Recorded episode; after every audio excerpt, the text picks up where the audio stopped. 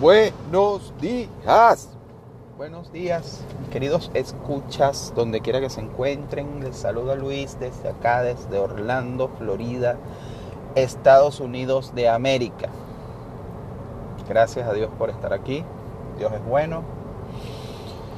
Estoy, vi el trabajo, hoy me lo tomé con calma, sabroso, tranquilo, no hay tráfico, el clima, el clima está mejorando, ya el verano pasó comienza a, ponerse un poquito más frío.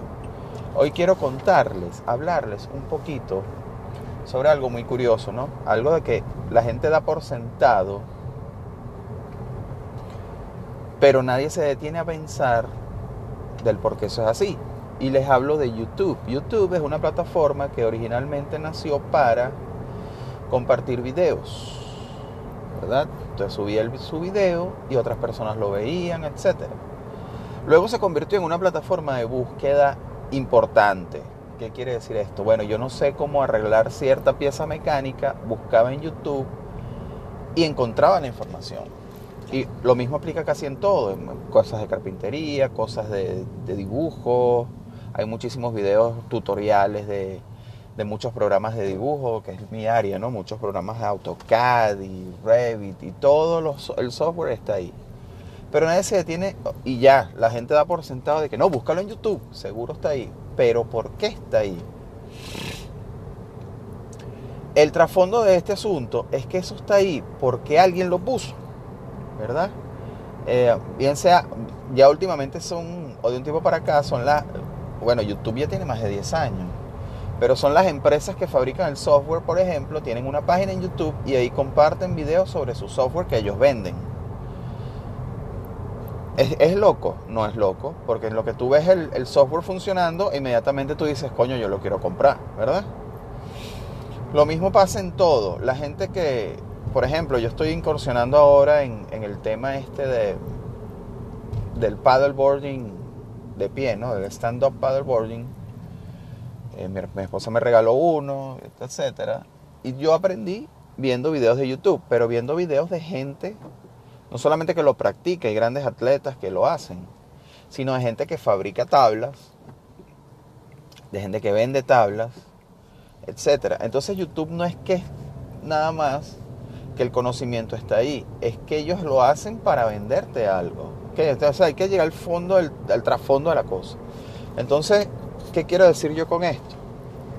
Yo, por ejemplo, em, comencé ya a transmitir videos, yo no me considero una persona fotogénica, lo digo nuevamente, pero comencé a transmitir videos de mi screen trabajando en mi tesis, ¿verdad? ¿Cuál es la idea? Obviamente que se sepa que yo manejo el software, que se sepa el alcance que puedo lograr con el software y que sea para alguien atractivo y me diga un día, coño Luis, vamos a hacer diseño de tal cosa. Es el sencillo, pero yo estoy no es dando una clase ni impartiendo un conocimiento, estoy mostrando mi conocimiento que a lo mejor a alguien más le puede servir. No se trata de que te conviertas en un profesor, se trata de que si tú eres bueno en algo, tú te consideras que eres bueno en algo, lo muestres, que seguramente algún cliente va a necesitarlo.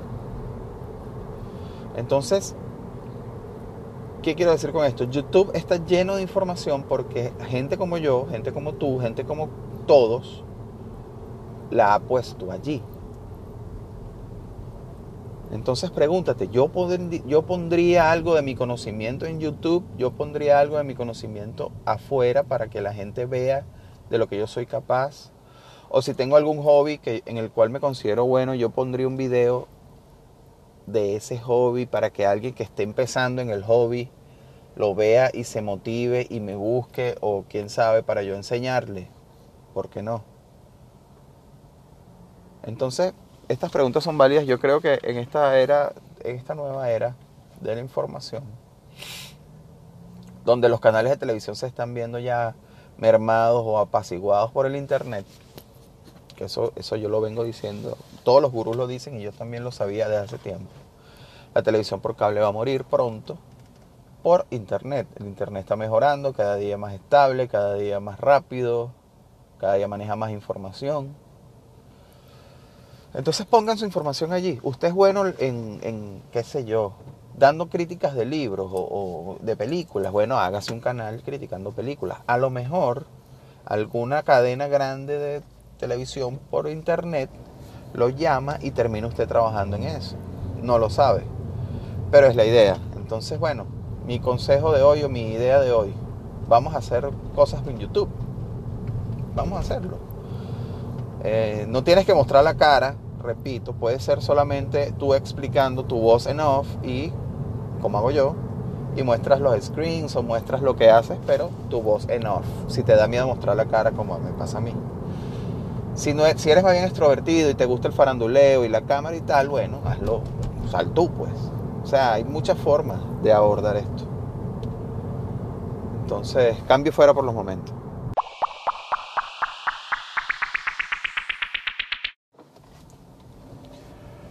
Ajá, eh, para mostrar obviamente te voy a decir esto, para ver cómo hacer, para mostrar los screens en una transmisión, tienes que ir a YouTube y buscarlo. Pero si te voy a tirar un dato, el software que hace eso se llama OBS, OBS con la B de mm, burro, con la B de burro.